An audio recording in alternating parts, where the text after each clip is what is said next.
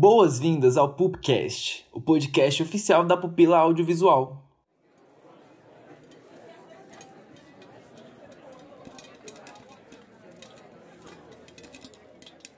Ah, o cinema.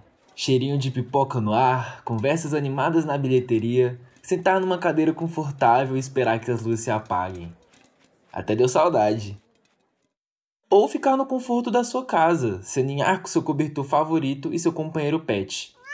E maratonar aquela série perfeita que você não consegue largar. Quem não ama? Seja para as telonas do cinema ou para as telinhas da TV, fazer um produto audiovisual pode ser um processo bem intenso, com várias etapas. E sempre há uma área responsável por manter tudo nos trilhos. Preparem suas claquetes porque hoje nós vamos falar da produção. Ação! Aí você me pergunta, mas o que faz a produção? Bom, essa é uma das áreas mais atarefadas do audiovisual. Em grandes projetos, pode até se envolver em todas as etapas, desde sair à procura de boas ideias até a fase da distribuição.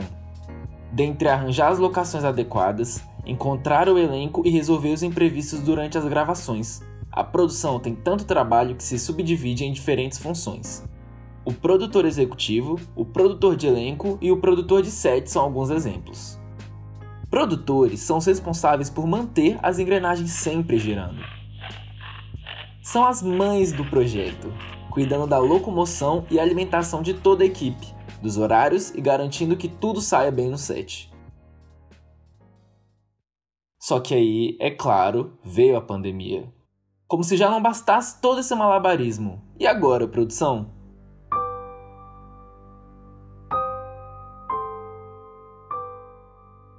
Afastados do seu amado set de filmagens, os produtores encontraram novos desafios. Contratos e documentos demoram mais para ser assinados graças a essa comunicação distante. Fazer o casting também ficou mais complicado. Além da voz e da atuação, também temos que considerar se a pessoa conseguirá fazer a captação em casa, enquanto o produtor só pode oferecer assistência. Bem, à distância. Tá dando para me ouvir? Acho que tá travando. É complicado, mas o show tem que continuar. Produtores são mestres em se adaptar a situações adversas.